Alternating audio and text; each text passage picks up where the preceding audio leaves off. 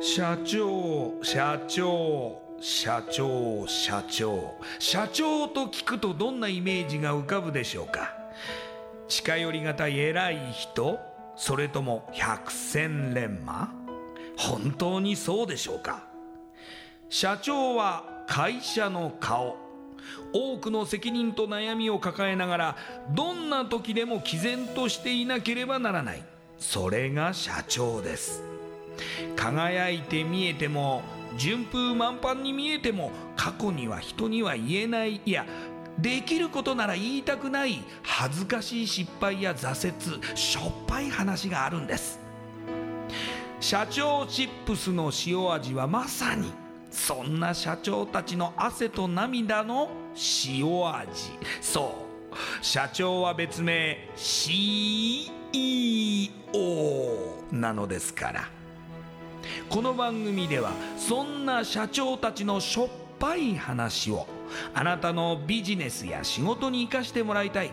将来社長を志す人たちに希望を届けたいという思いのもとさまざまな業種の社長インタビューを紹介していきます。エスプライドプレゼンツ日本の底力社長チップスラジオ。この番組は株式会社エスプライドの提供でお送りします。社長チップスってなんだろう？辞書で調べてみた。社長のカード付きポテトチップスで他の参加社長とのネットワーク作りにもなりメディア露出の PR 戦略も伝授？どういうこと？日本の底力社長チップスエスプライドプレゼンツ。日本の底力。社長チップスラジオ。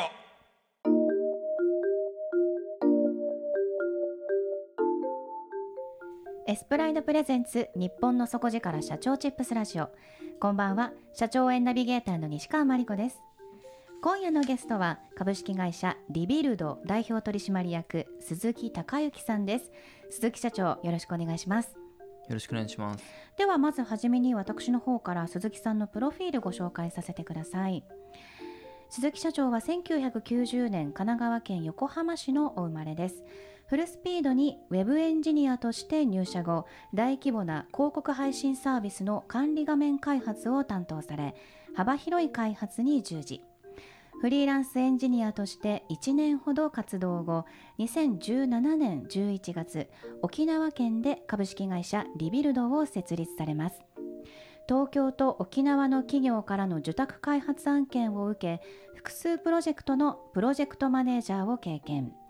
自社サービスタドルーではプロダクトマネージャーとして立ち上げから総額3000万円のシードラウンド資金調達までを経験されます。海外や日本で行われる1000人規模のエンジニア向けカンファレンスにも多数登壇されています。それではこの後鈴木社長の汗と涙の塩味エピソードに迫っていきましょう。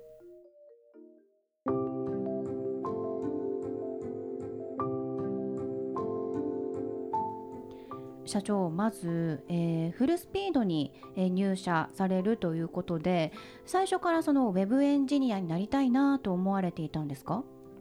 そうですね。最初、まあ一番最初の会社が、はいあのーまあもう少し機関系のシステムが多かったんですけどえ、えええそこからまあウェブ系の開発行きたいなと思って、えー探してましたね。あじゃあフルスピードは2社目になるということですかね。そうですね。ええはい。でそこで、えー担当されていたその仕事の内容みたいなのって具体的にはどんなことになるんですか？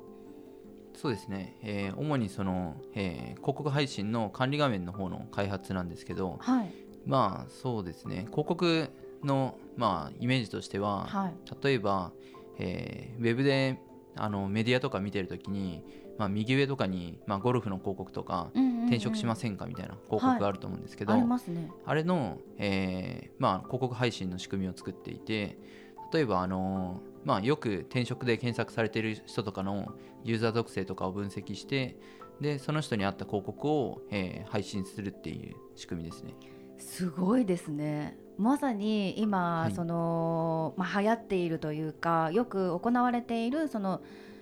画面を開発されていたりその広告の仕組みを開発されていたと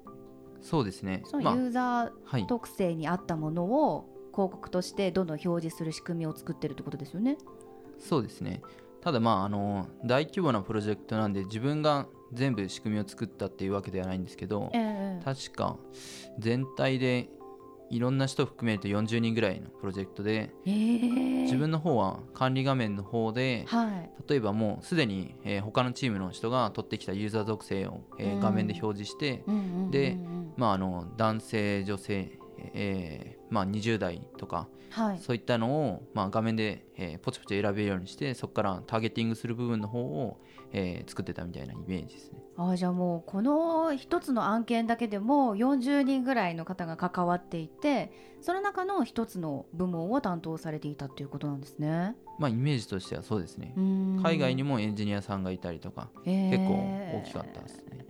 なるほどじゃあそういう案件をたくさん経験されてでその後フリーランスのエンジニアになられると。はい。はい。そのフリーランスになろうと思われたのはどうしてですか？その時はまああのすでに起業するっていうのは決めていたんですけど、はい。まああの地方で起業しようと思っていてはい。その中でまああの一旦自分がどこに住むかっていうのをまあフリーランスで、えーリモートワークしながら探そうと思ってましたねあえじゃああのいろんな地域に行きながらそのフリーランスエンジニアとして仕事してたってことですか？そうですね。まあ東京から、えー案件をもらってはい。でまああの自分の中で、えーいくつかピックアップしてた地域があるのでまあ、例えば、えー長野県とか高知県とか、えー。えー福岡とか大阪行ってみたりとか。はいはい。で例えば長野県だと1ヶ月弱ぐらい住んだりとか結構長かったりとか。ああ確かそんぐらいいた気がしますね。はい。えーあのー鈴木社長はもともと横浜のお生まれなんですけどなぜまたその地方で起業したいなって思ったんですかね？とまあきっかけとしては大学の時に地域活性化系のゼミに入っていてはい、それでまあなんか自分らでどう地域を良くしていくかっていうところに興味があってそういったのをまあなんか自分の IT スキルとかを絡めてできないかなっていうのを考えてましたね。うーんなるほど。そのまあ仕事を生み出したりとかどうにかその地域を元気にしたいっていうことをご自身がやりたいと考えて全く縁もゆかりもない地域にその起業しようと思ってどこがいいかなと探していたと。はいうーん。んその中でその、まあ、あここだって思った場所が沖縄だったんですか？そうですね。最終的にやっぱ沖縄がいいなっていうのありましたね。えーそれはまたなぜ沖縄が良かったんですかね？まあ、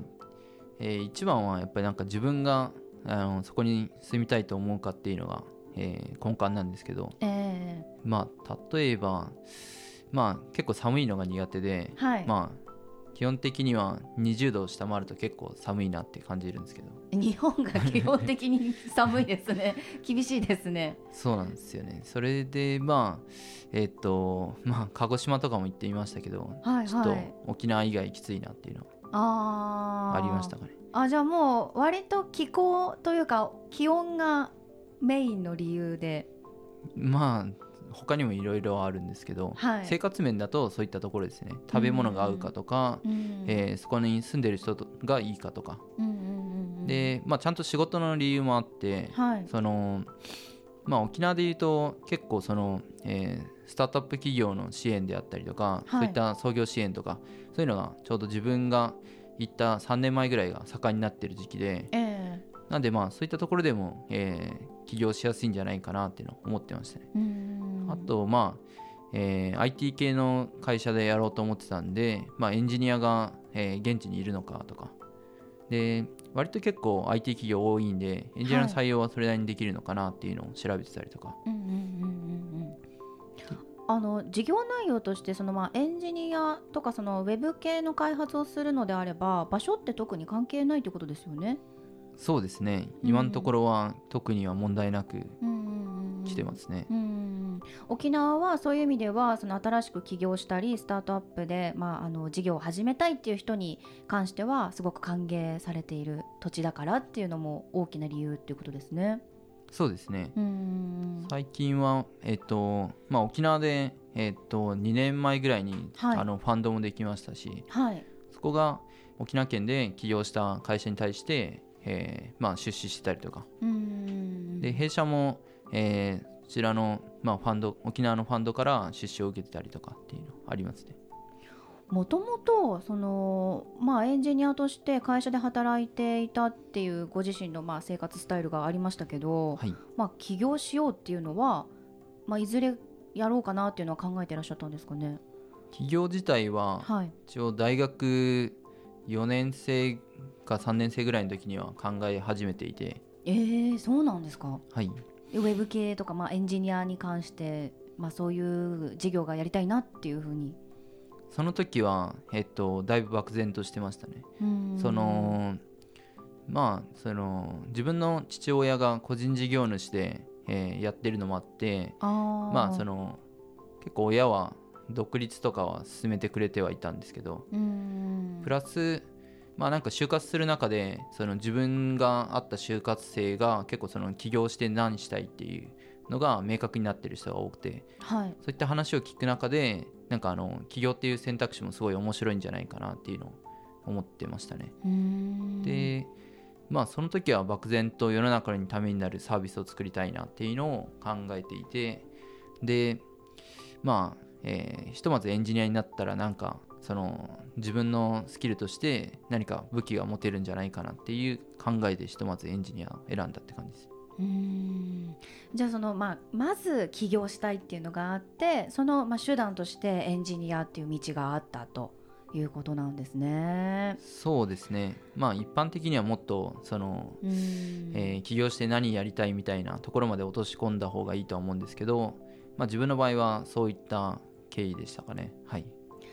2017年11月に沖縄でリビルドを設立されました、まあ、あのかねてから起業したいと思っていたことを、まあ、目標を達成するっていうところには行ったと思うんですけれども最初どういう状況だったんですかね？最初からうまくいきましたか？最初はまあ大変なことばかりでしたね。例えばどういうことが大変でした？まあ一番は、えっと、一番最初の開発で、はい、まあ、あの納品前にちょっとまあ不具合みたいなところが、えー見つかりましてええでそこで、まあ、残り1週間ほどで、そまあ、なんとか、えーそこの部分を、えー急いで、えー代替案で開発したりとかっていうのが、えーすごい大変でしたね。うんいきなり最初の案件で、えーミスしてしまうと、はいこの先の経営どうなるんだっていうプレッシャーもありましたし、はいここはだいぶ追い詰められたりはありましたね。その最初の案件っていうのはどれぐらいの期間かかって開発してたんですか？まあ大体、えー4ヶ月ぐらいになりますね。はあじゃあもう例えば4ヶ月そのシステムを開発するのに当てていて万が一そこにあの、まあ、不具合が発生しましたとかになるとこれは全部飛んじゃうわけですか？まあそのお客さんとの調整次第でありますけど、はい。まあ大体、えーまあ、入金を何分割にしたりはするんで最初の着手金はもらってたりしますけどはい。納品をちゃんとやらないといつまでもお金が入らないっていう感じです。うん。残りのお金がじゃあもう最初の案件ですしその、まあ、入金されないっていうことは絶対に避けなければならないから何とかして完成させなきゃいけない状況だったっていうことですよね？そうですね。それはありますね。うーん。あの最初からその起業時から一人ではなくってメンバーがいたんですか？最初はえっと起業してから、えー4ヶ月ぐらいしてから2人採用したっていう形ですねその後はその規模拡大していくのは割とスムーズにいったんですか？ああまあちょっとまあうまくいかない時もありましたね。えその、まあ、案件が、えーそうですね。受けてた案件が切れるタイミングで、まあ、次の案件がまだ見つかってないとか。っていうのもあったりはしますね、うーんでも今は創業から3年経っているというところで今は最初の段階よりは大きな規模になっていてまあ、継続されてるってことですもんね。そうですね。今は一つその新たに始めたサービスもあると伺っているんですが改めてその、まあ、リビルドさんの事業内容を教えていただいてもいいですか？はい。とまあ、大きく、えー事業でいうと2つ、えーやってまして1つが自社サービスでたどるという、まあ、エンジニアと企業を、えーマッチングするサービスで、はいまああのまあ、主にフリーランスとか副業のエンジニアさんを、えーリファラルで紹介するようなものだったりしますね。ええええはいで、え2つ目が、えー受託開発で、まあ、主に東京と、えー沖縄の、えー会社さんから開発を受けてますね。うんはいこの受託開発というのが創業初期からやってらっしゃるサービスということですよね。そうですね事業としては。はいであのシステム開発っていう話なんですけど例えばどういうシステムを扱ってらっしゃるんですか？はい。まあ、例えば分かりやすい例だと EC サイトとか、えーまあ、その女性向けのウェブメディアとか、そういうのを開発してきましたね。うーん女性向けのウェブメディアっていうと例えばどういう内容のものになるんですかね。私たちが普段目にするものでなんか分かりやすい例ってありますか？例えばメリーみたいな、はい。メリーとか見られたことありますか？はい、はい、はい。とか、まあ、あのメリーの、えー旅行にと旅行のジャンルに特化した女性向けメディアとか、うーん。まあ細かい部分だとちょっといろいろ違うところあるんですけど、いイメージとしてはそんな感じです。あーじゃあそのいろんな場所を旅したその記事がいっぱい載っているサイトとか、まあ、はい。そういうのをシステム開発するっていうことなんですね。そうですね。システムの部分を。やってますね。うん。今だと例えば今東京も沖縄もお客様がいらっしゃるというお話だったんですけどどのぐらいのその割合で東京沖縄は分かれてるんですか？まあ、時期によりますけど、はい。今で言うと直近はまあ沖縄の方が、えー多いですかね。沖縄67割ぐらいですかね。ええはい。あじゃあ割とその沖縄だけでも結構そのやっていけるぐらいなんていうんですかねあの案件はあるんですね。そうですね。最近は、まあ、沖縄も起業する人が増えているんで、うん。そういったところで、えーまあ、沖縄でのスタートアップ企業で、まあ、資金調達されたところとかを、まあ、うちが受けたりとか。なるほど。そしてそのエンジニアと企業をつなげるたどるっていうサービスと両軸でやってらっしゃると、そうですね、はい、今でもメインはその、まあ、受託開発の方になるんですか、今今だとそうですね。うん。ちょっとまあ時期によって開発リソースも分散させてるんですけど。はい、はい。あとはなんか沖縄ならではのその運転代行のアプリも開発されてるって伺いましたけど、はい。はい、なんかこう沖縄だと運転代行が結構、まあ、メジャーな産業になるんですかね。あー産業としてはちょっとどこまで、えー市場規模があるかまではちょっと分かんないですけど、はい。まあ普段の日常では、えーまあ、ほとんどの人が使ったことあると思いますね。その基本は車移動で、まあ、あの車がないと、まあ、移動できない地域とかもたくさんあるんで。はい。そしたらまあ飲み会で飲んだ後にまあ代行を呼んで帰るっていうのは、まあ、日常でよく見る、えー光景ですね。うーん。これからもその、まあ、今までその会社を設立するまでは縁がなかった沖縄で、まあ、経営されていく予定なんですか？あそうですね。今後も沖縄本社で、えーやっていこうと思ってますね。でまあ今までは東京と、まあ、沖縄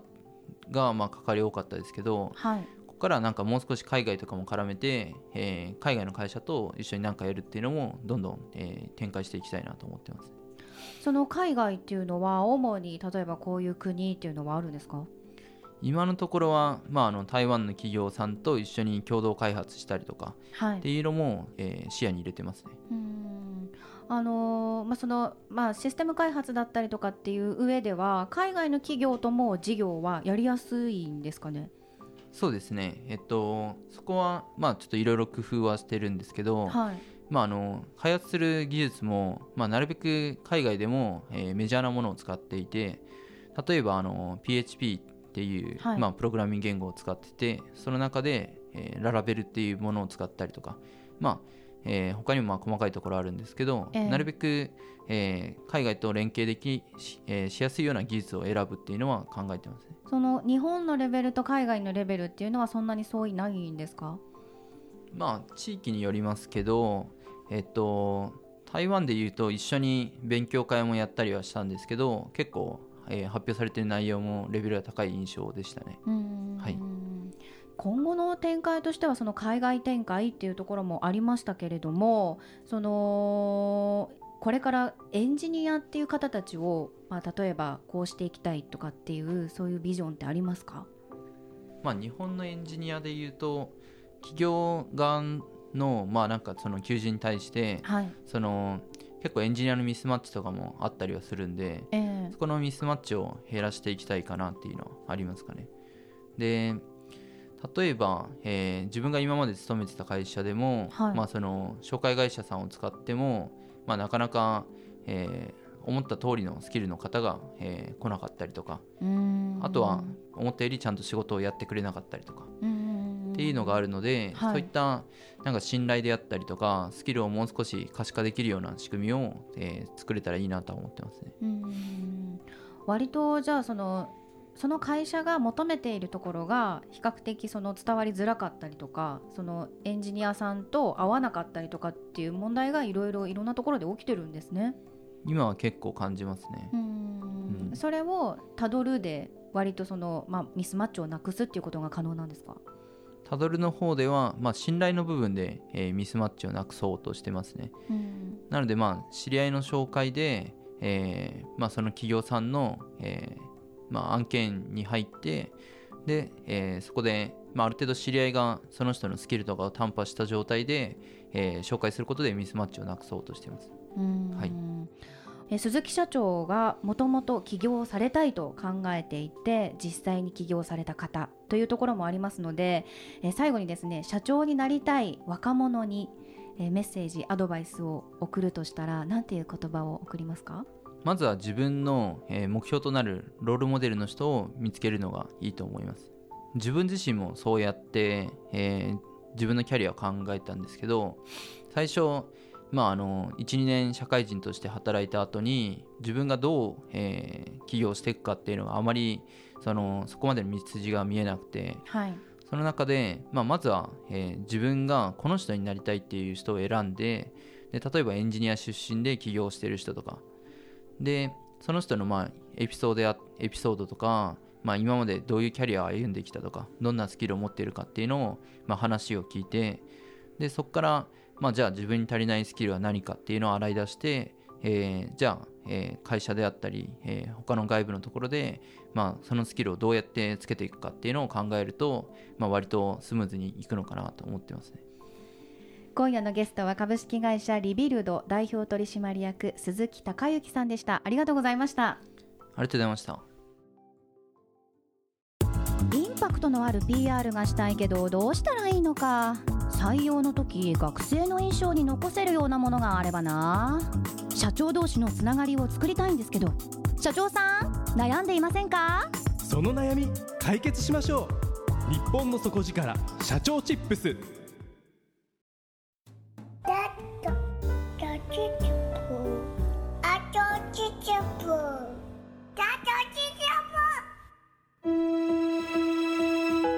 エスプライドプレゼンツ日本の底力社長チップスラジオこの番組は株式会社エスプライドの提供でお送りしました。